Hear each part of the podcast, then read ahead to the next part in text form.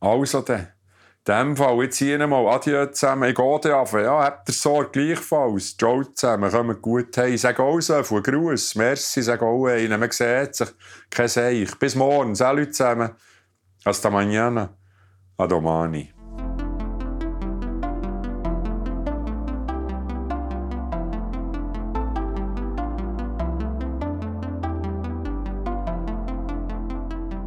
Willkommen zum Podcast Warum gehen, wenn man tanzen kann, des Kunstvereins Schichtwechsel. Mein Name ist Laura Hilti und ich freue mich, dass Pedro Lenz heute unser Gast ist. Diese Podcast-Folge findet in Kooperation mit dem TAG Theater Liechtenstein statt, wo Pedro Lenz heute Abend zusammen mit dem Gitarristen Max Lesser im Rahmen ihrer Co-Produktion Mittelland auftritt. Pedro Lenz schreibt Bücher, Theaterstücke und Kolumnen und tritt mit seinen Texten als Spoken-Word-Künstler auf Bühnen auf. Aufgewachsen in Langenthal im Kanton Bern, absolvierte er eine Lehre als Maurer und studierte einige Semester spanische Literatur. Seit über 20 Jahren ist er vollzeitlich als Schriftsteller tätig und unter anderem für seine Mundartromane Der Goli Binig, Die schöne Fanny und Primitivo bekannt. Primitivo erzählt die Geschichte der Freundschaft zwischen Charlie, einem jungen Maurerlehrling aus der Schweiz, und Primitivo, einem vielgereisten und sehr belesenen alten Maurer aus Spanien.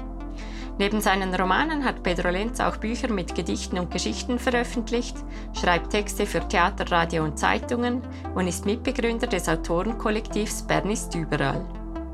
Für sein Schaffen wurde der 57-Jährige mehrfach ausgezeichnet, unter anderem mit dem Schweizer Kleinkunstpreis.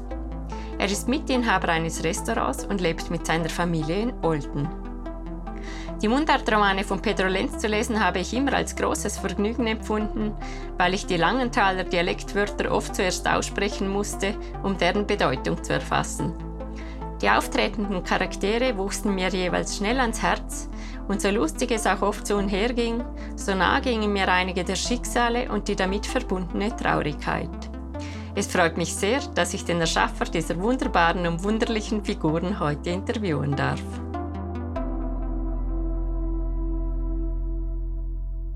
Ja, auch von meiner Seite herzlich Grüß Gott. Wie würdest du deinen Werdegang in drei Sätzen beschreiben? Also mein Werdegang in drei Sätzen. Äh, unglücklicher Schüler, der lange gesucht hat, nicht besonders glücklicher Lehrling und dann endlich glücklicher Schriftsteller. Wann hast du gemerkt, dass du Schriftsteller werden möchtest? Es ist noch schwer zu sagen. Ich hatte so eine Phase in meiner Zeit als junger Maurer, in der ich sehr viel gelesen habe und so richtig ähm, die Welt der Literatur mir eröffnet habe. Und in jener Zeit, da lebte ich in Zürich und alle meine Freunde lebten in Langenthal. Und da war ich 19 oder 20 und ich habe dann allen Freunden immer lange Briefe geschrieben, hatte viele Brieffreunde, also richtige Freunde, die ich am Wochenende traf, aber die dann auch Brieffreunde waren unter der Woche. Und da hatte ich einen großen äh, literarischen Ehrgeiz. Gleichzeitig aber auch allzu viel Respekt vor dieser Welt und diesem Beruf. Ich dachte, die haben nicht auf mich gewartet und man müsse gebildeter sein, um so einen Beruf auszuüben. Das war so meine, äh, meine Spaltung damals. Ist aber trotzdem interessant, eben Maurerlehrling, diese Idee, Schriftsteller zu werden. Woher kam das? Ich weiß nicht, ob das von zu Hause kommt, aus meiner frühesten Kindheit, aber das Geschichten erzählen, das, das Nachdenken über Möglichkeiten und die Freude an der Sprache, das war mir schon ein bisschen in die Wiege gelegt. Ja. Ich bin ja zweisprachig aufgewachsen und war in beiden Sprachen als kleiner Junge ein großer Plauderer und ich hatte das Glück, einen Vater zu haben, der mir vieles in Geschichten erzählt hat und erklärt hat. Ich war als kleiner Junge auch ein begeisterter Religionsschüler wegen der Geschichten. Ich wollte immer die Geschichten hören. Die, ähm, das merke ich jetzt übrigens bei meinen Kindern, dass die überhaupt nicht geeignet sind für Kinder, die meisten biblischen Geschichten. Es wird so getan, als ob, aber die sind ähm, selbst für Erwachsene manchmal ziemlich grober Stoff. Warum? Es geht um Mord und Totschlag, es geht um Väter, die ihre Kinder unterschiedlich gern haben. Es geht um Betrug und ja, um, um lauter Dinge, die ziemlich schwer zu verdauen sind. Und natürlich kann man das auch Kindern erzählen, aber manchmal ist es ein bisschen bemüht. Mein Vater war ein guter Erzähler und er hat uns viel vorgelesen. Er hatte auch Angst, dass wir vielleicht zu wenig Deutsch lernen, weil wir zu Hause immer Spanisch redeten und irgendwann, bevor wir ins Schulalter kamen, hat er angefangen, uns viel auf Deutsch vorzulesen. Ich liebte damals schon den Klang der Sprache, ich liebte das Repetitive, das immer Wiederkehrende und das ist bis heute geblieben. Das findet sich ja auch in den Büchern wieder. Kommt das quasi aus dieser Zeit? Bei den rhetorischen Figuren, also in den rhetorischen Stilmitteln, ist die, die Wiederholung, die Repetitio ist eines meiner liebsten äh, Stilmittel. Ja. Warum das so ist? Vielleicht, weil ich eben katholisch geprägt bin. Auch die Messe ist ja auch so ein ewig Wiederholen. Mir gefällt es, ja. Ich weiß nicht, ob das daher kommt oder ob das einfach in meinem Charakter abgelegt ist. Wenn jetzt zum Beispiel jemand eine Anekdote erzählt, die er schon erzählt hat, dann sagen 90 Prozent der Leute, ach, das hast du schon erzählt. Und ich finde das so jammerschade. Ich mag die zweite Version hören, die dritte. Wir wissen, dass es nie ganz genau gleich ist, nur ähnlich. Und äh, ja, das Repetitive gefällt mir halt. In der, in der Lyrik oder in, in lyrischeren Texten ist es natürlich auch ein Mittel, um, um Tempo aufzunehmen. Wenn ich für die Bühne schreibe, dann schreibe ich auch immer mit der Idee, wie das klingen soll. Spoken Words halt. Und dann ist das Repetitive oder das häufige Verwenden von Konjunktionen wie und ist ein Mittel, um Tempo aufzunehmen. Es ist dann so wie bei kleinen Kindern, die sagen, äh, gestern war ich auf der Schulreise und dann nahmen wir den Zug und dann stiegen wir aus und dann gab es ein Eis und dann und und und. Und dieses und dann und dann, das uns in der Schule wegdressiert wird, wo die Lehrerin sagt, ja, das ist wiederholt oder äh, suche andere Formen. Äh, das wird uns wegtrainiert, aber es ist sehr urmenschlich. Ich erinnere immer gerne an einen Satz, den mir eine Lehrerin an einen Aufsatz geschrieben hat. Such ein schöneres Adjektiv für schön. Und wenn halt etwas schön ist, dann ist es schade, ein anderes Adjektiv dafür zu suchen. Auch wenn es schon viermal vorgekommen ist. Und was bedeutet dir das, diese Wiederholungen? Was ziehst du daraus?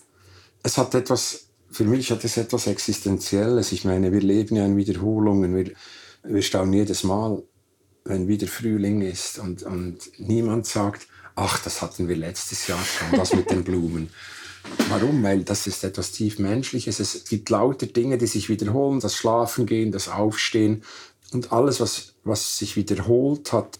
Wir leben in, in, Zyklen und in, wir leben ja nicht bloß linear, sondern auch in Kreisbewegungen und, und das hat auch etwas, das uns Sicherheit gibt. Mein Sohn, der viereinhalb ist, der will auch oft gleiche Geschichten hören und will, dass sie auch gleich ausgehen, weil er, weil er sich freut. Er freut sich auf gewisse Passagen, wenn er die Kassette hört. Er freut sich darauf, dass er gleich Angst haben wird, aber dass diese Angst nicht so schlimm ist und wieder vorbeigeht und so. Und ja, ich glaube, das, das Rituelle und das sich Wiederholende ist etwas sehr Menschliches. Früher war es ja die Kirche, die auch so ein Ort der Geborgenheit bot oder vielleicht immer noch bietet. Dann wären die Geschichten quasi die Alternative, die uns noch bleibt. Also ich würde nicht, nicht ganz so weit gehen zu sagen, die Literatur ersetze die, ersetze die Religion, aber, aber tatsächlich ist es für mich persönlich so, dass wenn mich jemand fragt, an was ich glaube, natürlich bin ich grundsätzlich ein gläubiger Mensch, aber was mir wirklich mir persönlich Halt gibt, sind literarische Texte. Ja. Die Literatur hilft mir, das Leben zu verstehen und einen Kompass zu erhalten. Und eigentlich wäre ja das auch die Aufgabe der Religion, aber es ist alles komplex und wird immer komplexer. Und ich möchte gar nicht anfangen, über unser Verhältnis zur Religion zu referieren, weil das ist ein unendliches Thema. Schade. Ja, nein, aber wie sich die, der Wandel der, ähm, der Bedeutung der Religion oder der, ähm, sagen wir mal, des Katholizismus in der Gesellschaft ist ein riesiges Thema. Und ich meine, man kann das von verschiedenen Seiten her beleuchten. Man könnte sich zum x-ten Mal darüber aufregen, dass die Rolle der Frau in der katholischen Kirche eine marginale ist. Und es gibt Leute, die sagen, der Bedeutungsverlust der Kirche komme daher, dass man die Frauen nie ernst genommen hat und nie eingebunden hat. Gleichzeitig gibt es die protestantische Kirche, die das gemacht hat, die genauso einen Bedeutungsverlust erlebt. Es ist halt schwer zu sagen, eben für Leute, die sich in der Kirche engagieren, gibt es so viele Punkte, an denen sie sich reiben und ärgern können und, oder einfach die Augen verschließen. Aber das Interessante an der Kirche ist ja, dass sie erstens 2000 Jahre alle Krisen überdauert hat und zweitens, dass sie unbeirrt ist. Das, wer ist heute noch unbeirrt, außer ein paar sture alte Männer? Und die Kirche lebt ja von diesen sturen alten Männern. Also es ist ist ein ganz eigenartiges Thema und es ist eigentlich endlos. Ich weiß, dass Leute, die in der Kirche aktiv sind, in der Kirche sich engagieren, die können sich ereifern über Fragen der Ordinierung oder ob die Bußfeier eine Absolutionsbedeutung hat oder nur die Einzelbeichte, über solche Dinge. Und ich versuche mich da nicht mehr zu ereifern, sondern ein bisschen mit Gelassenheit da drauf zu schauen. Die Kirche lässt mich ja in Ruhe und das ist ja auch etwas Schönes. Ich meine, ich werde von der Kirche zu nichts genötigt und trotzdem, bei uns in Olten, die Kapuziner haben diese Großzügigkeit, mich trotzdem teilnehmen zu lassen, wenn ich will. Und die sagen dann nicht, wo warst du die letzten fünf Sonntage, sondern die sagen, ah, schön dich zu sehen. Und ähm, das hilft mir, ähm, dass ich der Kirche nicht ganz den Rücken zudrehe. Was gibt dir sonst noch Halt im Leben? Im Moment ganz stark natürlich meine Familie. Ich war 52, als ich das erste Mal Vater wurde. Und es hat mein Leben grundsätzlich verändert, viel mehr als zum Beispiel irgendwelche beruflichen Veränderungen oder andere Veränderungen. Und es war nie mein Entscheid, dass ich gesagt hätte, ja, ich will keine Kinder oder ich will mal Kinder oder ich will unbedingt Kinder oder ich will unbedingt eine Familie oder ich will um keinen Preis eine, sondern es hat, es hat sich so ergeben, wie es jetzt ist und Kinder haben ist, natürlich weiß man das und das ist ein Allgemeinplatz und eine Plattitüde, wenn ich das sage, aber Kinder haben ist natürlich eine Aufgabe, die den ganzen Alltag umfasst und die man nicht einfach an wie ein Hobby zu gewissen Zeiten betreiben kann. Aber es gibt auch unheimlich ja, Motivation und man fragt sich dann nicht mehr, wozu man aufsteht und man fragt sich auch nicht mehr.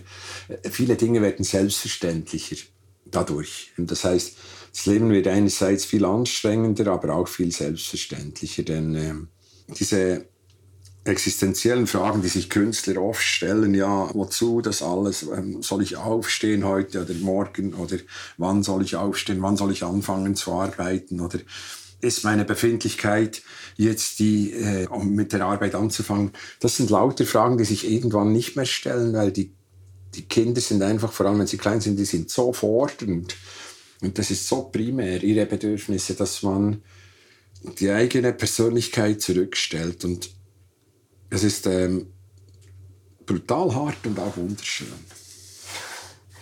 Verändert das auch dein Schreiben? Unbedingt. Also ich würde sagen, kleine Kinder zu haben ist für das Schreiben, wenn es mich persönlich betrifft, eher nachteilig. Weil alles, was ich fürs Schreiben brauche, Ruhe, Langeweile, innere Leere, habe ich nicht um die Kinder herum. Und ich habe aber schon gelernt, jetzt damit umzugehen. Ich, ich bin fokussierter, ich komme schneller zur Sache. Ich, hm, ich lasse das Blatt nicht mehr so lange weiß. Also es, es ist wie eine andere Technik, die, die sich dann ergibt mit der Zeit. Aber es hat jetzt auch gedauert. Ich musste das jetzt lernen.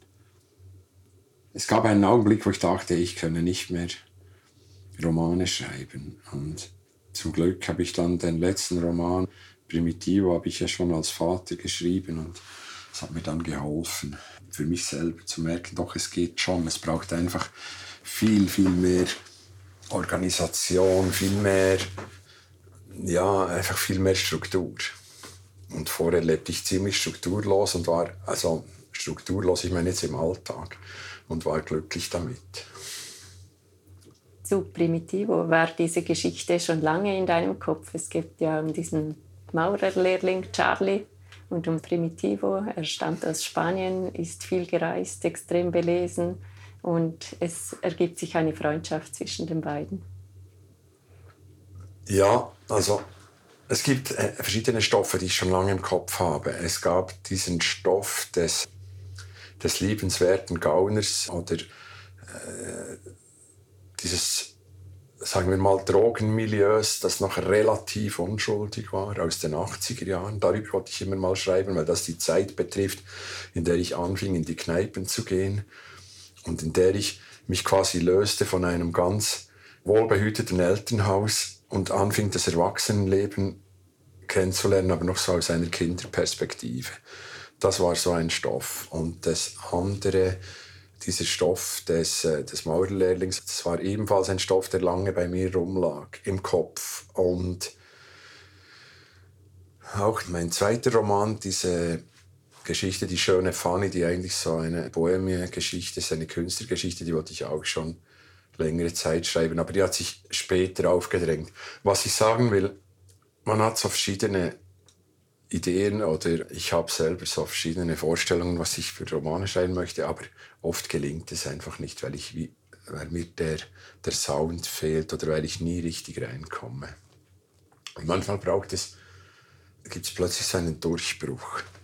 Und ich weiß noch ganz genau, beim Goli-Roman, da war der Durchbruch, das, das, war wirklich ein Abend, an dem ich einen Freund aus Langenthal zu Besuch hatte in Olten, einen Jugendfreund. Und äh, wir redeten und ich sagte ihm auch, dass ich diesen Stoff hätte und keine Erzählstimme fände. Und, und er hat mir dann erzählt, ja, ob ich den noch, ob ich mich an den noch erinnerte und ob ich das noch wusste. Und wie er so geredet hat, der Freund, habe ich plötzlich in seinem Reden habe ich diese Erzählfigur gehört. Und ich hatte das wirklich im Ohr und habe dann, als er ging, spät noch angefangen zu schreiben, einfach um das nicht zu verlieren. Und irgendwann war das wieder drin und dann kam das fast eruptiv. Und jetzt beim, beim Primitivo war es ähnlich. Ich wusste, dass ich diesen Bauarbeiterkollegen, der mit 60 oder 61 ums Leben kam, dass ich den einmal in einem Roman beschreiben wollte. Aber ich dachte immer, er müsse reden, also er müsse erzählen, weil er eigentlich der ist, der vieles viel mehr wusste und viel mehr gelebt hatte. Und dann war ich mal eingeladen in Uruguay, in einem Dorf, für eine Lesung. Ich, ich war da in Südamerika an einem Poesiefestival eingeladen in äh, Buenos Aires und dann fragte ich meine Agentur, ob sie nicht noch etwas in Uruguay organisieren können, weil ich schon lange dahin wollte. Und die Schweizer Botschaft hat dann geholfen und Pro Helvetia und dann hatte ich zwei Lesungen in Uruguay. Und eine davon in einer Ortschaft, die heißt Nueva Suiza, also Neue Schweiz oder Nueva Helvetia, Neues Helvetien. Und ich kannte diese Ortschaft plötzlich, als ich dort war, von den Erzählungen meines früheren Arbeitskollegen. Und wie ich da im Gemeindehaus eine Lesung hatte, kamen ziemlich viele Leute und es war sehr würdig. Die haben mich da sehr gut behandelt und haben mir alles gezeigt, weil die alle irgendwelche Vorfahren aus der Schweiz haben oder wenn, zumindest einen Urgroßvater und mir zeigen wollten, was ihr Städtchen oder ihr Dorf alles beinhaltet. Das ist eine Ortschaft in Uruguay ist die nicht klein, aber für unsere Verhältnisse, das ist vielleicht eine Ortschaft mit 10.000 Einwohnern im Kern und dann hat es außerhalb noch so Weiler, die dazugehören. Und dann sagt mir plötzlich beim Büchersignieren, sagt mir eine Dame, ach wissen Sie, wir hatten ja schon so bekannte Leute hier in diesem Ort und jetzt ähm, haben wir noch einen Schriftsteller aus der Schweiz. Hier hat zum Beispiel Josef Mengele geheiratet. Okay. Und, und dann dachte ich erst, ich hätte nicht gut gehört. Und alles, was ich über Mengele wusste, war, dass der sich in Südamerika versteckt hielt und dann quasi eines natürlichen Todes gestorben ist in Südamerika, also nie gefunden wurde. Und dann dachte ich, das kann doch nicht möglich sein. Der hatte ja, so viel ich weiß, bei seiner Flucht nach dem Zusammenbruch des, des Dritten Reiches, hat er seine Identität gewechselt, damit er fliehen konnte. Und dann habe ich das alles recherchiert und gemerkt, doch, das stimmt, er war wirklich dort und hat unter seinem richtigen Namen geheiratet. Und das war so eine Geschichte, die mir keine Ruhe ließ mit diesem Mengele. Und plötzlich kam mir der Einfall, dies zu vermengen mit, äh, mit meiner Geschichte, also die Weltgeschichte mit der kleinen Geschichte vom Dorf. Und dafür eignete sich natürlich diese Figur, dieser Mann, der wirklich in dieser Ortschaft auch gelebt und gearbeitet hatte, diese Primitivo. Und als ich dann noch den Einfall hatte, den Jungen erzählen zu lassen, also der, der Junge, der eigentlich ein alter Ego von mir selbst ist, da da fiel es mir dann leicht, weil ich auch wusste, welche Sprache ich verwenden musste und welchen Tonfall und welchen Sound. Und das ist immer das größte Problem. Also mir sagen die Leute, du, ich hätte eine Idee für einen Roman und dann sage ich, ja, geh mir weg damit, ich habe genug Ideen. Was ich brauche, ist eine Erzählstimme. Und das ist übrigens das Gleiche mit dem Kolumnenschreiben. Ich schreibe Kolumnen oder habe hunderte von Radiogeschichten geschrieben. Das sind alles Texte, so um ein, zwei A4 Seiten und, oder, oder 3000 äh, Computerzeichen oder so, diese Größenordnung. Und da kommen immer Leute und sagen, du, ich habe dir eine Idee gestern. Oder, oder wenn ich Zug fahre und es fällt eine Kaffeetasse runter und ein Kind schreit und dann sagt bestimmt irgendjemand, Herr Lenz, haben Sie das gesehen? Da haben Sie wieder eine Kolumne. Und ich sage dann immer, nein, das, ich erlebe genug. Es ist nicht so, dass mir Ideen fehlen. Aber das heißt nicht, dass wenn jetzt etwas ganz Außergewöhnliches passiert, dass das automatisch ein literarischer Text ist. Bei mir sowieso nicht. Bei mir wird es vielleicht eher literarisch, wenn gar nichts passiert. und das, und das ähm, verstehen die Leute nicht. Äh, viele Leute glauben, es geht um Ideen. Es geht, es geht nicht um Ideen bei mir, sondern um, um die Frage, wie ich etwas erzählen kann, ob ich es erzählen kann. Und es gibt Dinge, die man zum Beispiel, die man nicht erzählen kann, weil sie einem zu nahe drauf sind oder weil sie zu sehr breitgetreten werden und so weiter. Also ich, ich war zum Beispiel sechsmal in der Ukraine, in verschiedenen Orten und habe viele Leute kennengelernt, auch Leute, die später in die Schweiz gekommen sind. Und, und ich könnte unmöglich jetzt einen Roman über die Ukraine schreiben, weil es ist zu belastet alles. Aber vielleicht in 20 Jahren, wer weiß. Oder äh, manche Leute sagen, ja, ich hatte Krebs oder ich hatte einen schweren Unfall und das ist mein Lebensstoff. Und ich sage dann jeweils, ja, aber das Leben geht länger als ein Buch. Und ich bin sehr froh, dass ich nicht mit 20 meine ganze Kindheit und Jugend in einen Roman gepresst habe, weil dann hätte ich wieder 20 Jahre warten müssen, bis ich den zweiten hätte schreiben können. Es gibt ja oft so diese One-Hit-Wonder in der Literaturszene, die vielleicht ein, ein brüskes Leben gehabt haben bis 20 und dann mit 25 einen Roman darüber schreiben oder eine Autobiografie oder was immer. Also das ist alles von mir aus gesehen legitim, aber es ist nicht mein Zugang zur Literatur. Der Goli bin ich wurde ja ein großer Erfolg, auch verfilmt etc. Wie war das? Weil so ein großer quasi Durchbruch, das nehme ich an, baut ja auch Druck auf, auf das, was danach kommt. Ganz klar. Also der, der Druck war schon sehr groß damals, als das Buch verfilmt wurde. Ich meine, ein Buch, das in der Schweiz sehr erfolgreich ist und der Goli war sehr erfolgreich, der hatte damals 20.000 Exemplare verkauft. Und das sind 20.000 Leute, die diese Geschichte kennen. Und dann kam aber der Film und der Film hat 120.000 Leute ins Kino geholt und ist dann noch zwei oder dreimal im Schweizer Fernsehen gezeigt worden.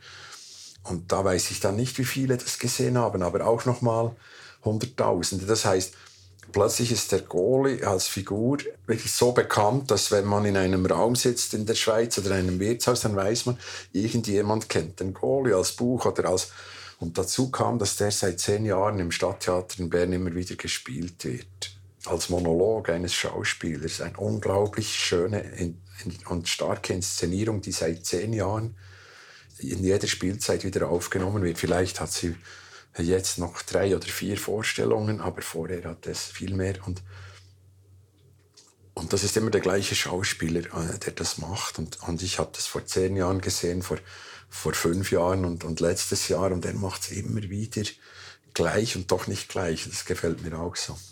Aber was ich sagen wollte, der Goalie war plötzlich sehr bekannt. Damit war ich auch bekannt und natürlich dann auch die Frage, was schreibst du als nächstes und, und wie viele Bücher verkaufst und was machst du, wenn du jetzt nicht mehr. Weil als der Film kam, habe ich dann wieder 10.000 Bücher verkauft und dann wurde das Ganze noch übersetzt in verschiedenste Sprachen und ich durfte reisen und so. Das Buch und den Film in, in Vilnius in Litauen vorstellen und in Budapest, Ungarn. Aber was ich sagen wollte ist, ich habe das dann einfach umgangen, indem ich als nächstes Buch keinen Roman geschrieben habe nach dem Goalie. Ich habe dann erst mal so Bühnentexte publiziert und, und Spoken Words und Radiogeschichten und irgendwann dann wieder einen Roman gebracht. Aber da war der Druck schon für mich und für viele Leute weg.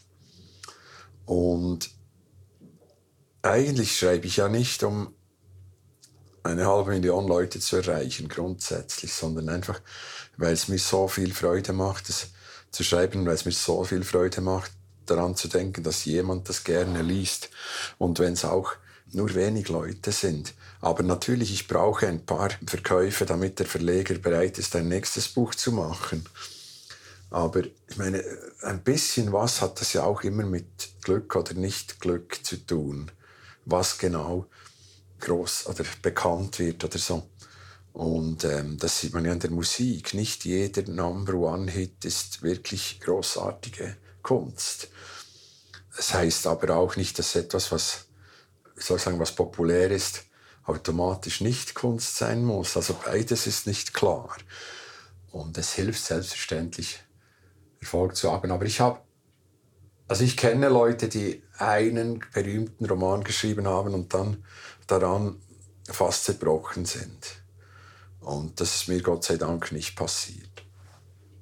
Jetzt bin ich 57 und vielleicht werde ich nie mehr ein so populäres Buch schreiben wie der Goli bin ich, für das ich so viele verschiedene Preise bekomme und das verschieden wirkt. Das wurde ja dann auch noch im Theater des Kantons Zürich gespielt und die haben mich damals gefragt, ob es mir etwas ausmachen würde, wenn sie es auf Zürichdeutsch spielen und nicht auf Langenthaler Dialekt. Ich habe gesagt, ich bitte darum, hoffentlich macht ihr das im Kanton Zürich in eurer Sprache, so wie es euch wohl ist. Und mir hat es damals auch sehr gut getan, weil ich ein Missverständnis lösen konnte damit.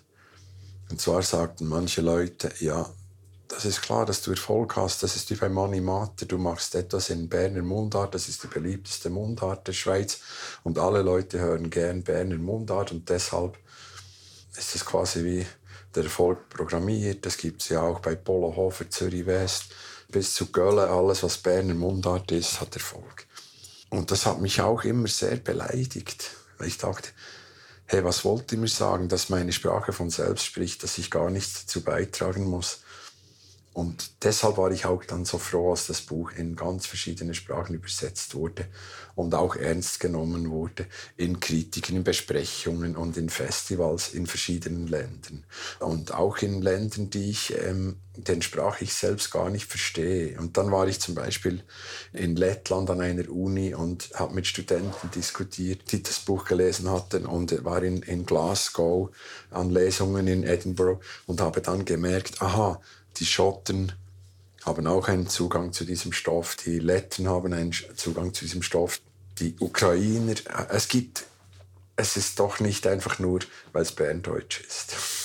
Das hat mir auch selber ja ein bisschen das Selbstbewusstsein gestärkt, denn wenn man zum 30. Mal hört, ja, das ist halt eine schöne Mundart, dann denkt man irgendwann, naja, vielleicht ist es wirklich nur die Mundart. Das andere Problem ist ja auch, dass man oft in eine Ecke gesteckt wird als Bewahrer eines Schweizer Dialekts ja, genau. oder so eher in eine konservative Ecke eigentlich, oder? Ja, ähm, dagegen habe ich mich früher mehr gewehrt. Mittlerweile habe ich ein bisschen resigniert, dass das angeht.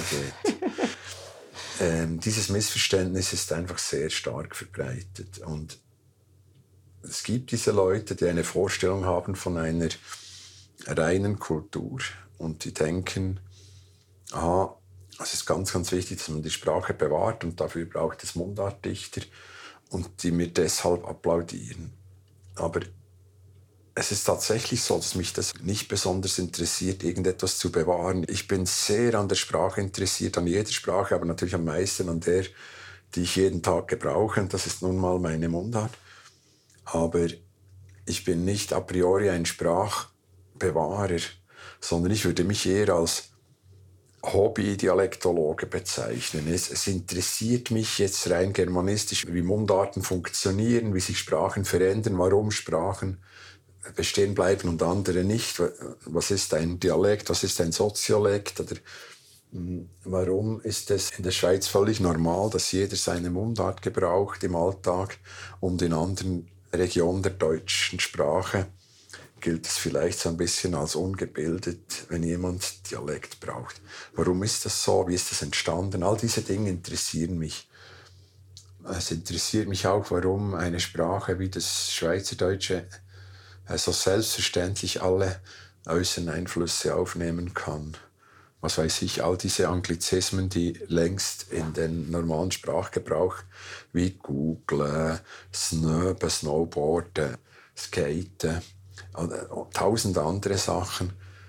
Aber das Gleiche ja schon 100 Jahre vorher mit dem Französischen gemacht hat oder zur Napoleon-Zeit mit dem Trottoir und dem Chauffeur und all diesen Dingen.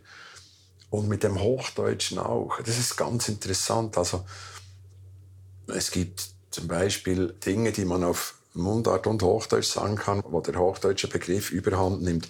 Und ich beobachte das einfach als interessierter Beobachter. Und ähm, ich sage der Treppe auf Schweizerdeutsch Stege, aber der rollenden Treppe sage ich Rolltreppe. Das heißt, es schleicht sich dort ein hochdeutsches Wort ein. Das spielt aber auch gar keine Rolle. Ich bin nicht beängstigt oder Sprachpessimist, der glaubt, uiuiui, wir reden da. Sondern ich denke, es ist hochinteressant, wie die Umgebungssprachen oder die Sprache des Imperiums, um jetzt beim Englischen zu sein, wie die Einfluss nehmen in unseren Alltag, aber wie gleichzeitig, wie aufnahmefähig die Sprache ist und wie sie dann die Dinge hm, eben eindeutscht oder einschweizert, das weiß ich. Wir brauchen dann diese Begriffe und diese Begriffe sind dann für uns ganz klar, auch wenn sie vielleicht aus England kommen oder aus dem englischen Sprachraum. Und irgendwann sind die so verschweizerisch, dass man dann gar nicht mehr weiß, aha, das Wort versteht gar niemand mehr in England oder gar nicht so wie wir. Das ist dann auch interessant. Aber eben, was heißt jetzt Sprachbewahrer? Ich mache diese Sachen in dieser Sprache, weil es mich interessiert, weil mich die Mündlichkeit interessiert, das, was ich jeden Tag höre. Und ob sich das dann eignet, um in 100 Jahren zu erklären, wie der wie der Dialekt war in meiner Region, weiß ich nicht, aber das interessiert mich weniger. Ja. Und wenn ich, wäre ich Spanier, dann würde ich auch versuchen, ich bin ja halber Spanier, aber ich meine, wäre ich jetzt der spanisch schreibende Autor, würde ich auch versuchen, regionale Eigenheiten in die Sprache einzupacken. In Spanien gibt es ja diese Dialekte in dem Sinn nicht. Es gibt einfach andere Sprachen innerhalb der spanischen Halbinsel und es gibt natürlich andere Färbungen, weil die Sprache von Feuerland bis Mexiko gesprochen wird und so. Und da gibt es verschiedene Färbungen, auch innerhalb von Spanien, aber nicht in dem Sinn wie bei uns Dialekte. Oder sagen wir es so, jeder, der Spanisch spricht, versteht jeden Spanisch spricht irgendwo. Bei uns ist das ja nicht gegeben im Deutschen, dass jeder, der Deutsch spricht, auch jede deutsche Variante versteht.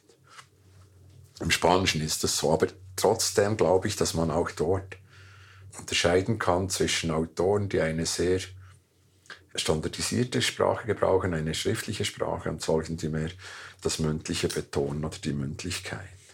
Dort ist es dann vielleicht eher der Klang, der den Unterschied macht. War das für dich ein großer Schritt, dieser Entscheid auf Dialekt zu schreiben? Sehr, ja. Also meine Dialektvorbilder kamen eigentlich von der Musik. Ich hatte in der Literatur keine. Und habe dann später, als ich selber Dialekt geschrieben habe, habe ich dann schon Verwandte gefunden. Habe ich gemerkt, ah, der macht ja auch sowas wie ich. Oder Vielleicht muss ich sagen, äh, um gerecht zu sein, es gab eine Ausnahme. Es gab ein Dialektbuch, das wir alle gelesen haben, als ich so 20 war. Aber ich glaube, das war damals schon gar nicht mehr neu. Aber es war so Kult in meinem Freundeskreis. Dieses Buch Der Vögische Sauhung von Martin Frank. Ich weiß nicht genau, aus welchem Jahr es kommt, aber vielleicht waren wir auch schon älter als 20. Aber ich weiß noch, dass ich könnte fast noch die Freunde und Freundinnen aufzählen, die das Buch gelesen haben. Wir haben es rumgegeben oder, oder dann gekauft und besprochen.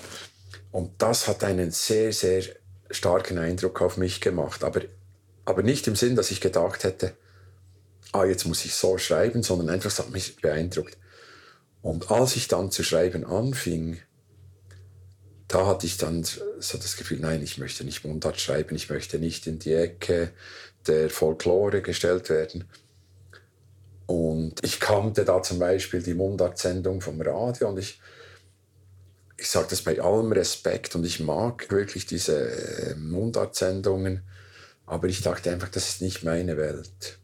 Weil ich oft merkte, dass Mundartliteratur auch Erinnerungsliteratur ist. Heute habe ich mich damit versöhnt und ich finde, Erinnerungsliteratur hat auch seinen Stellenwert, hat auch seine Berechtigung, aber ich wollte das nicht. Ich dachte dann, es gab zum Beispiel einen riesen Erfolg, gerade in der Zeit, als ich zu schreiben anfing, von einer älteren Frau.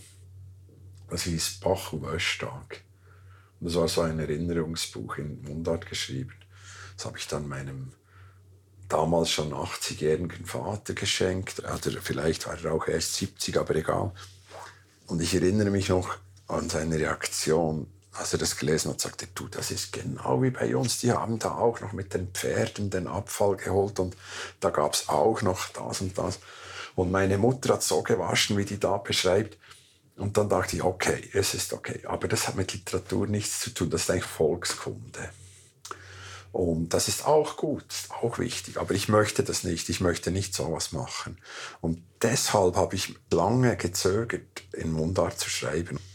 Ich habe dann aber Leute kennengelernt wie Guy Kneta oder Beat Stärche, die mich stark interessiert haben. Also so, die schon Mundart geschrieben hatten, vor allem fürs Theater. Das hat mich stark interessiert, ihr Sound, ihre Schreibart. Dann kam der Poetry Slam, was am Anfang für mich auch sehr wichtig war, um überhaupt Gehör zu bekommen. Das war für mich brutal wichtig, denn mit 30 hatte ich vielleicht schon an zehn Verlage Texte geschickt und meistens gar keine Antwort erhalten. Und wenn man schreibt und merkt, man kommt nicht in eine Publikation, ja, dann läuft man Gefahr aufzugeben. Und beim Poetry Slam war diese Schwelle niedrig. Da konnte man sich einfach am Abend anmelden und auf die Bühne gehen. Und dann habe ich gemerkt, hey, ich komme da durch ähm, an 100 Leute, ohne dass sie mich auspfeifen und nach Hause schicken. Also ich, ich habe da einen Ton, der durchdringt und und dadurch, dass es funktioniert hat, dass ich dann 10, 20, 30 Poetry Slams gemacht oder gewonnen habe, also dann hatte ich ein bisschen ein regionales Renommee und dann kamen auch die Verlage. Und dort habe ich gemerkt, aha, wenn man etwas auf Mundart macht, ist man viel, viel näher, unmittelbarer. Also das war so eine Erfahrung. Wenn ich sage, Guten Abend Zürich, und ich sage, Grüß dich zusammen, das ist einfach ein Unterschied. Und also es ist so ein Alleinstellungsmerkmal. Dann kam diese Kollegen, die ich erwähnt habe. Und dann kam etwas Drittes und das war dann für mich definitiv. Ich habe dann auf Mundart anfangs habe ich gedacht, ich mag mich doch nicht mit diesen Mundart-Polizisten auseinandersetzen und darüber diskutieren, wie man was schreibt und also die Schreibweise und all diese Dinge und und über Berndeutsch diskutieren, wenn ich aus einer Randregion komme, die zwar im Kanton Bern liegt, aber nicht so ganz bernisch spricht, dann mag ich doch nicht darüber diskutieren, ob man Schlof oder Schlaf äh, Berndeutsch ist, ob Schof oder Schaf. Ich erinnere mich übrigens noch, jetzt mache ich eine kleine Klammer auf und zu, äh, dass ich an einem Vortrag des Berndeutschvereins hat mir einer gesagt, wo die A- und O-Grenze sei bei Ja und Ja und Schlaf und Schlafen und sagte, in Wienigen, äh, das ist ein Ort zwischen Langenthal und Burgdorf, in Wienigen geht es Schaf in den Wald rein und kommt, weiß nicht wo, als Schaf wieder raus. Und dann habe ich gesagt, ja, ich finde das ein schönes Beispiel, aber, aber ich, mir sei nicht bewusst, dass Schafe in den Wald gehen. In unserer Gegend bleiben die Schafe auf den Weiden. Na gut. Ich ging also nach Schottland, sechs Monate, das war 2005, und da hatte ich schon ein bisschen was Mundart publiziert, aber nur auf CDs. Ich war dann der Meinung, das ist mündliche Sprache, also muss sie auch eine mündliche Form finden, also muss sie auf Tonträgern publiziert werden, nicht in Büchern. Das war so meine Idee.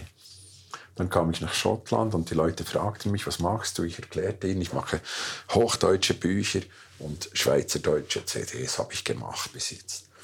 Und dann waren das die schottischen Autorenkollegen in Glasgow, die ich dort kennengelernt habe. Und ich, ich habe viele kennengelernt, dank dem, dass ich da im Goethe-Institut vorgestellt wurde und viele schottische Autoren kamen, um, um sich zu interessieren. Es waren sehr gastfreundliche Leute. Dann habe ich in Diskussion gemerkt, das interessierte sie sehr, das mit der Mundart. Und dann sagen sie, habt ihr irgendeine Unterdrückungssituation? Sage ich, nein, nein, überhaupt nicht. Es ist nicht wie bei euch. Wir haben kein Imperium, das uns sagt, wie wir müssen. Aber wir haben diese Diglossie, wir reden so und schreiben so. Und das hat sie interessiert. Und dann haben sie gesagt, ja, aber wie machst du es? Weil bei uns ist es so, sagte mir ein Schotte, wenn ich ein Wort nicht im korrekten Englisch schreibe, dann will das in London niemand verlegen. Und wenn ich aber eine Figur aus Glasgow in, in dieser Mündlichkeit reden lasse, damit es echt ist, dann muss ich eine Fußnote machen, weil das in London niemand will. Und was machst du dann? Und dann sage ich, ja, das habe ich mir gar nicht überlegt, aber ich mache halt gar keine Bücher, um das Problem zu umgehen. Dann sage ich, aber du musst, du musst Bücher machen, du musst das, das, das muss doch auf Bücher, das muss möglich sein, du musst dir das erkämpfen, wir haben uns das alles erkämpft. Jede Umschreibung haben wir uns erkämpft. Und das hat mich ermutigt. Die sagten, das geht nicht um, um Nationalismus, sondern es geht einfach um die Gerechtigkeit, diesen Leuten gerecht werden, die du beschreibst und die du reden lässt. Und deine Leute sind doch keine gebildeten Anwälte, die alle perfektes Hochdeutsch reden. Sagt, nein, nein, bei uns reden nicht einmal die Anwälte Hochdeutsch. Äh, umso mehr, sagen sie. Und das war so ein, ein ganz starker Impuls für mich. Und dann kam ein Verleger aus Bern, der äh, vom Kosmos Verlag, Roland Scherrer heißt der, und der hat gesagt, du, gib doch ein paar von diesen Geschichten, die du auf CD hast, gib mir die schriftlich, ich mache ein Büchlein. Dann sage ich, aber ich glaube nicht, dass es jemand kaufen will. Und vor allem, ich habe Probleme mit der Umschreibung. Wie schreibt man das? Und dann sagt er, ja, ich helfe dir. Also es gibt keine Grammatik, die verbindlich ist, aber wir machen uns ein bisschen eine Grammatik. Wichtig ist einfach, dass wir quasi wie für uns eine Logik finden mit dem Schreiben. Und das hat dann funktioniert und das Büchlein hat sich sofort gut verkauft. Es gibt eben ein Phänomen, die Leute an den Lesungen, da hört man immer wieder, dass Leute sagen, ach, ich kann das nicht lesen, wenn sie das, wenn sie das als CD publizieren würden, dann würden sie wirklich verkaufen. Und das haben wir alles probiert und es stimmt nicht. Es ist, das Verhältnis ist etwa 1 zu 10. Aber wenn klar, wenn 100 Leute da sind und 10, 10 Prozent das sagen, hat man das zehnmal gehört und dann glaubt man das. Aber es stimmt nicht, die Leute haben doch lieber das Buch, auch wenn es ihnen Mühe macht, das zu lesen oder wenn sie länger brauchen. Und es gibt übrigens ein interessantes Phänomen, wenn einer an einer Lesung sagt, sowas kaufe ich nie, das ist mir viel zu anstrengend, das zu lesen, dann ist es garantiert einer aus meinem Dorf oder aus meiner Region. äh, also ich will damit sagen, jemand, der es eigentlich leicht könnte, mit ganz wenig Mehraufwand. Und gleichzeitig erlebe ich es immer wieder, dass Deutsche, die in der Schweiz leben, sagen, ich habe ihr Buch gelesen, Herr Lenz. Ich habe gekämpft und gelitten, aber ich habe es gelesen, es hat mir viel Freude gemacht. Die Anstrengung hat sich gelohnt. Und dann merke ich, ah, für die Leute ist es so wie eine Teilhabe an dem Land, in dem sie seit 10 oder 20 Jahren leben und dann plötzlich zu merken, hey, jetzt bin ich so drin, dass ich auch ein Buch in dieser Sprache lesen kann. Hingegen die anderen, die diese Sprache eh kennen, die sind so arrogant zu sagen, es strengt mich an. Und dann sage ich, aber entschuldige, Ich habe viele Bücher gelesen, die mich angestrengt haben, obwohl ich die Sprache verstand. Ich denke an Jean-Paul oder so. Und diese Leseerlebnisse haben mich bestärkt und weitergebracht. Und wenn ich nur das gelesen hätte, was mich nicht anstrengt, dann würde ich vielleicht heute nur noch Kriminalromane lesen. Und es ist wie kein Argument zu sagen, ja, das ist mir zu anstrengend. Ich finde es eigentlich im Gegenteil. Also man nimmt die Sprache ganz bewusst wahr. Man stößt auf ein Wort und man kann es sich wie nicht erschließen und dann muss man es aussprechen und dann oder ja, erfasst stimmt. man diese Bedeutung und sonst nimmt man die Sprache eigentlich gar nicht mehr so richtig wahr, weil man einfach darüber lesen kann.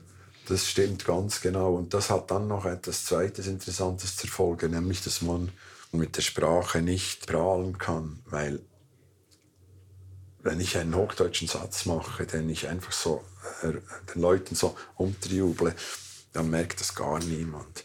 Ich habe das beim Schreiben von Filmdrehbüchern gemerkt. Wenn der Satz auf Schweizerdeutsch banal ist oder nichts sagen, dann fällt das eher auf. Das heißt, man muss sich mehr bemühen um Echtheit in der Sprache, die jeder im Ohr hat. Deshalb haben wir Schweizer den Eindruck, es gäbe so viele schlechte Schweizer äh, Filmdialoge, weil es uns auffällt. Die deutschen Filmdialoge sind genauso schlecht oft, aber da fällt es uns nicht auf. Dann denken wir, ah, die reden wahrscheinlich so in Deutschland. Aber das ist nicht so. Beim Schweizer denken wir, nein, so redet kein Posthalter und so redet kein Metzger und so. Das, das fällt uns auf. Das ist eben auch noch ein interessantes Phänomen in dem Zusammenhang, dass die Sprache, über die man stolpert, dass man natürlich auch da mehr Acht gibt das ist auch etwas, was mir jetzt zum Beispiel der Spracherwerb, meine Kinder sind am Spracherwerb dran und das bestätigt mir vieles, was ich mir selber vorher so aus der Erfahrung überlegt habe. Also zum Beispiel, dass, wie wichtig das Repetitive ist, wie unterschiedlich der Zugang ist zur Sprache. Also mein zweites Kind, das jetzt bald zwei wird, der geht jedes Wort von hinten an. Also die letzte Betonung. Und das ist sehr interessant. Der versteht oft nicht, wenn er Wörter sagt, dass die längere Wörter, dass das ein Wort ist. Und dann sagt er zum Beispiel für äh, Großbeppu, sagt er nur Beppu, weil er nicht weiß, dass Groß schon Teil des Wortes ist. Und wenn etwas kaputt gegangen ist, sagt er nur Gange, weil er nicht weiß, kaputt, Gange zusammengehört. Das heißt, er er versteht ganz viel vom Hören und sagt es nach, aber nur den hinteren Teil. Das ist interessant, weil wenn man es dann weiß, dann versteht man sehr viel von dem, was er sagt, einfach zweiteilige Wörter, von denen er nur den hinteren Teil sagt. Warum das so ist, keine Ahnung. Ob er meint, die erste Silbe oder die ersten zwei Silben seien gar nicht wichtig oder, oder ob er einfach am Ende hinhört und das ist für mich faszinierend, Spracherwerb, oder? Weil ich möchte in der Sprache auch immer wieder mich selber überraschen können oder Klänge hinkriegen, die mir Spaß machen. Ich auch gerne lese. Und manchmal funktioniert das einfach so äh, zufällig aus. Man hört irgendwas und dann denkt man, wow, das tönt super. Ich habe zum Beispiel mal eine Frau gehört, die sagte zu einer anderen Frau, die waren auf dem Heimweg, wahrscheinlich gerade zum Kochen, und dann sagte, ich mache heute noch geschwind geschwolti. Und das hat mir so gefallen, geschwind geschwolti, dass ich daraus einen Text gemacht habe. Ja, dieses geschwind geschwolti. Oder ein Flipflop, jetzt ist ja wieder Sommerzeit, diese Flipflop-Schuhe, das tönt wie Tip-Top. Und dann im gleichen Text habe ich dann angefangen, solche Dinge zu Tip-Top wie Flipflop. Weil es lustig tönt und das sind manchmal Zufälle, warum etwas einen Klang hat. Geschwing, geschwollt. Ja, das ist jetzt einfach so ein Gleichklang. Oder ich höre jemanden zu, der sagt, du, sag selber Susanne. Und dann denke ich, wow, sag selber Susanne, das ist ein Klang, das ist ein Klangspiel. Aber das ist einfach so entstanden. Ja. Oder der, tut doch der oben die Türe dort. Der, ähm, das zu hören oder das nachzubilden, das macht mir sehr viel Freude. Und manchmal schreibe ich mir einfach sowas auf, ohne zu wissen, wie und wo ich das dann verwenden kann. Und wenn ich später ins Notizbuch schaue und das laut lese, merke ich, ah, jetzt kommt noch was Drittes dazu. Und und mit dem Eltern einer drei Kinder, mit dem Ältesten, der schon ein bisschen, also schon eigentlich redet, normal redet, mit dem kann ich dann auch so Fortsetzungen machen. Also ich sage ihm dann zum Beispiel, wir sind noch jung, wir haben noch Schwung. Und, und dann sagt er, und wir sind gesungen. Äh, ein drittes hinterher. Weil er das Prinzip versteht und dann fällt ihm noch was ein. Und Beat Sterch hat mir zu dem Thema gesagt, der Schweizer Schriftsteller, der bekannt wurde in den 80er Jahren mit dem Roman Blöster, aber sehr viel Theater und alles Mögliche geschrieben hat.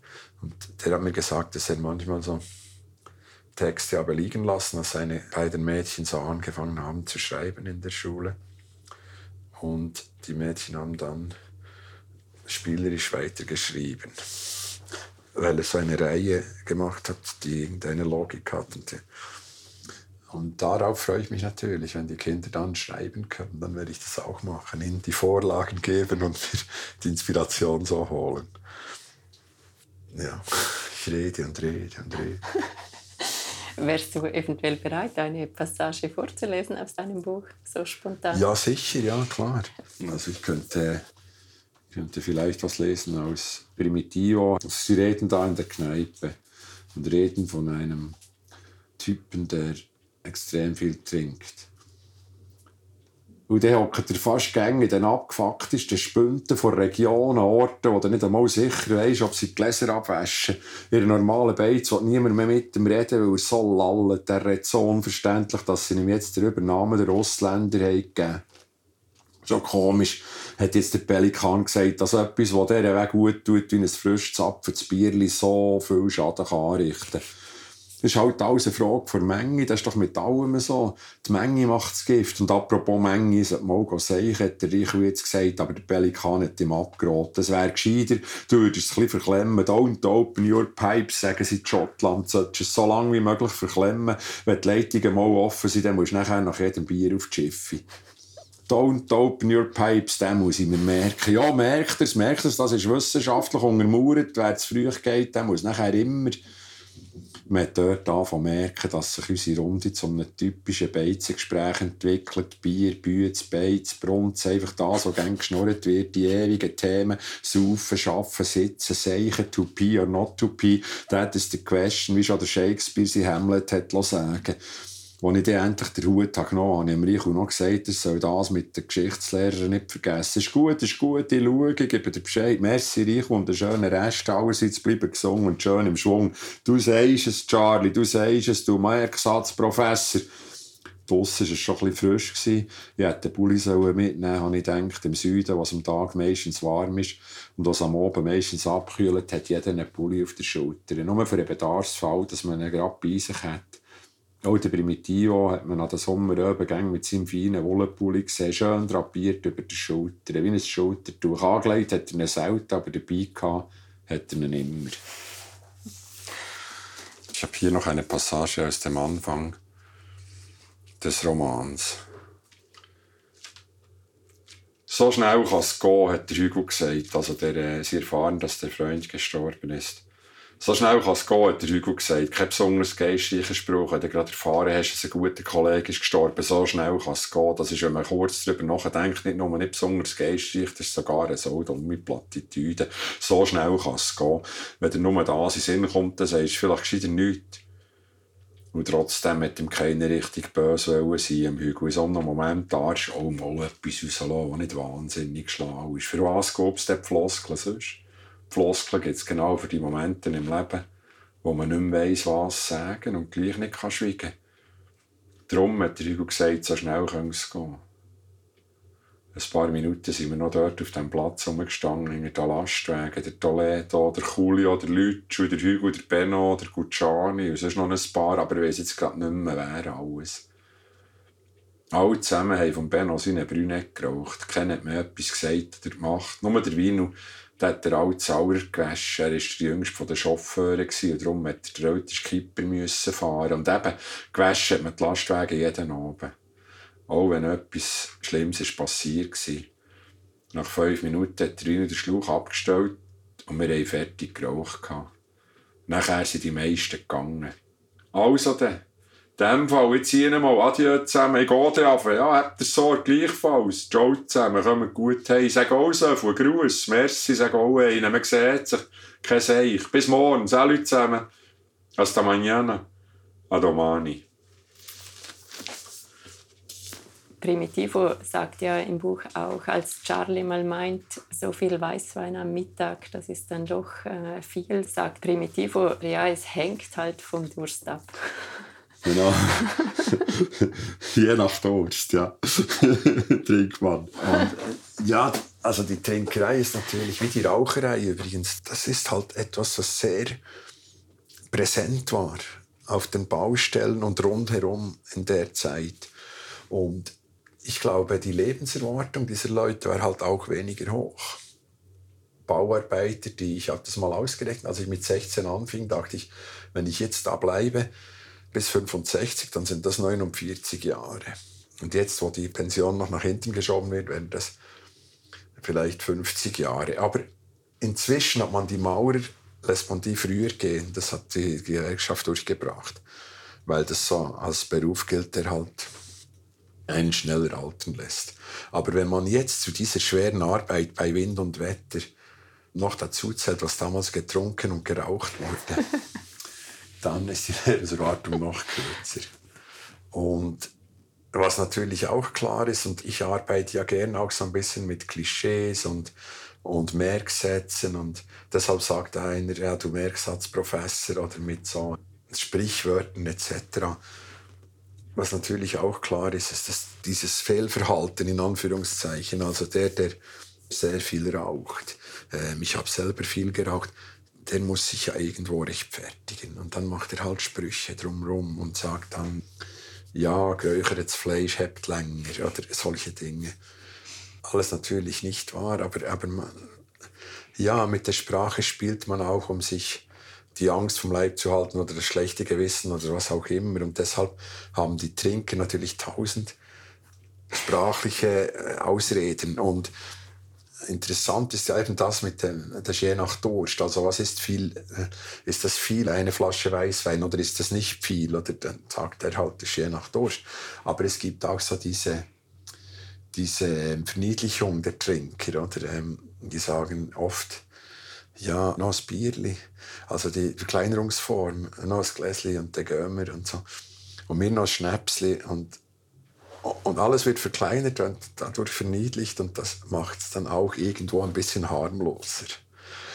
Oder wenn die Freundin einen anschaut und denkt, jetzt bestell doch kein Bier mehr. Ja, noch ein Bierli. Egal, ob es eins zu viel. Und das ist eigentlich lustig, aber auch ein bisschen traurig natürlich. Aber mich interessieren genau diese Schnittstellen und diese Schwächen auch, die auch manchmal etwas, soll ich sagen, auch etwas Liebenswürdiges haben bei manchen Leuten.